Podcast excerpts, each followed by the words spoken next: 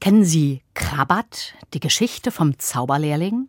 Er vertraut sich einem Hexenmeister an, um selbst zaubern zu lernen. Er schließt einen Pakt und gibt damit einer dunklen Macht Gewalt über sich. Der junge Krabat verkauft seine Seele dem Teufel. Ottfried Preußler, der Krabat geschrieben hat, wäre in diesen Tagen 100 Jahre alt. Er selbst hat die Jahre des Krieges und der Gefangenschaft so erlebt. Da hat er dunklen Mächten Gewalt über sich gegeben. Merdat Saeri ist als Jugendlicher aus dem Iran geflüchtet. Er hat Krabat neue, eindrucksvolle Bilder geschenkt.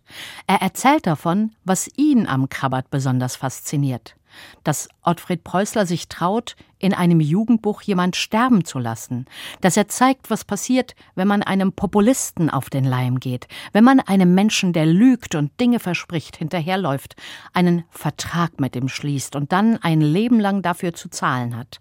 Ottfried Preußler und Merdat Saeri haben beide in Diktaturen gelebt. Beide kennen die dunkle Seite der Macht. Die Geschichte von Krabat macht Mut, dahin zu sehen, wo Menschen sich verlaufen.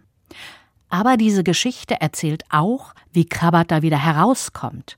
Ein Junge hilft ihm.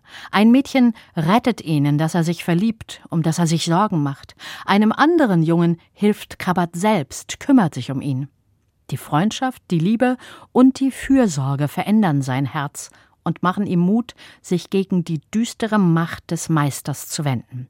Er erkennt, dass es nicht die Zauberkraft ist, nicht die Macht über andere Menschen, die er in seinem Leben braucht, sondern Freundschaft und Liebe und Fürsorge. Ich habe diese Geschichte mit Begeisterung neu gelesen. Populisten nicht auf den Leim gehen und genau überlegen, wem ich Macht über mich gebe, das, meine ich, ist wichtig, auch heute, auch für Erwachsene.